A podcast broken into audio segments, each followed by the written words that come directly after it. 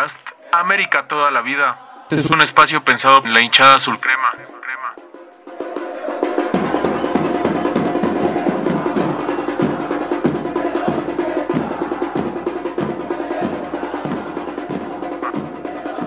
Vivir al América en Estados Unidos es especial, y cada vez que ocurre, la que manda en dos países ratifica sus estandartes y demuestra con acciones la justificación de su lema. Más allá de las fronteras, más allá de la lógica, América es local cuando juega en Estados Unidos, ya sea un partido amistoso, por un título profesional o una exhibición de leyendas. Las águilas son apapachadas. Si incluso contra el Real Madrid, el Chelsea o el AC Milan ya se ha demostrado qué equipo domina las tribunas en todo el territorio gabacho, ¿por qué no iba a ser así en Houston, en donde el azul crema tiene una casa para vacacionar, literalmente hablando?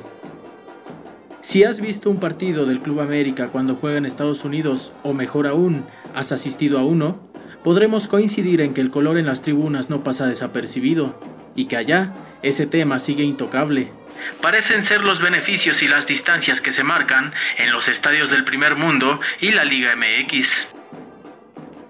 Antes que nada, los trapos, los globos, las banderas y los instrumentos están permitidos. Por eso es que se pueden preparar recibimientos espectaculares como el que tuvo el equipo ante Toluca, con otro telón que se suma a la lista. Y por eso hay que remarcar a la que manda en dos países, porque ellos son quienes permean un americanismo igual o más profundo y natural comparado con el que se vive en el Azteca o en México.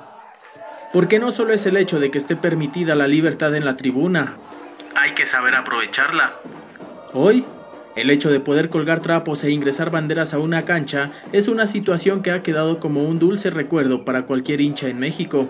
Sin embargo, nuestros hermanos en el Gabacho sí pueden hacerlo.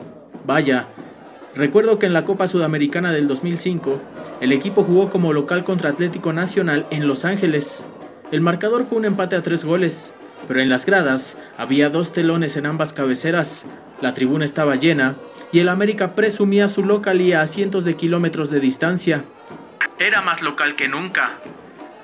Ahora se escribió otra página más, con un telón que presume la garra americanista. No importaron las fechas, ni la reciente Navidad, ni mucho menos que fuera el penúltimo día del año. América jugó como local en Texas en una cancha para 22 mil personas y la llenó. La fiesta americanista en cancha del Houston Dynamo quedó para la historia, eso por una parte. Por el otro lado, la goleada sobre Toluca dejó una enorme sonrisa para todos y cada uno de los que estuvieron presentes porque para la soberbia americanista de las redes sociales, los influencers y los nefastos personajes que se creen voces autorizadas y únicas para hablar de fútbol, no se pueden echar campanas al vuelo porque supuestamente no nos podemos basar en partidos amistosos. Y esa es una de las partes más odiosas del americanismo. Porque seguramente ese sector resguardado en Internet y sobre todo en Twitter son quienes más revientan, con la firme intención de joder por joder es decir, no existe una crítica de construcción y solo es destructiva. Acá, desde esta trinchera, preferimos sonreír por el triunfo, porque tanto es benéfico para el equipo como es una alegría para los miles de americanistas que llenaron otro estadio en Estados Unidos. Mucha gente no imagina lo difícil que es quedar sin la posibilidad de asistir a la cancha. Por eso ellos nos representan. Y si el equipo ganó jugando bien o jugando mal, a pesar de que goleó, y ni así es digno de un aplauso, a los reventadores mejor hay que recomendarles que cambien de colores. Acá los americanistas que se las dan de eruditos, pero que ni siquiera se esfuerzan por ir a un partido salen sobrando millones de veces. A la hermandad americanista más allá de nuestra frontera norte, solo queda decirles gracias. Y que todos los demás la cuenten como quieran.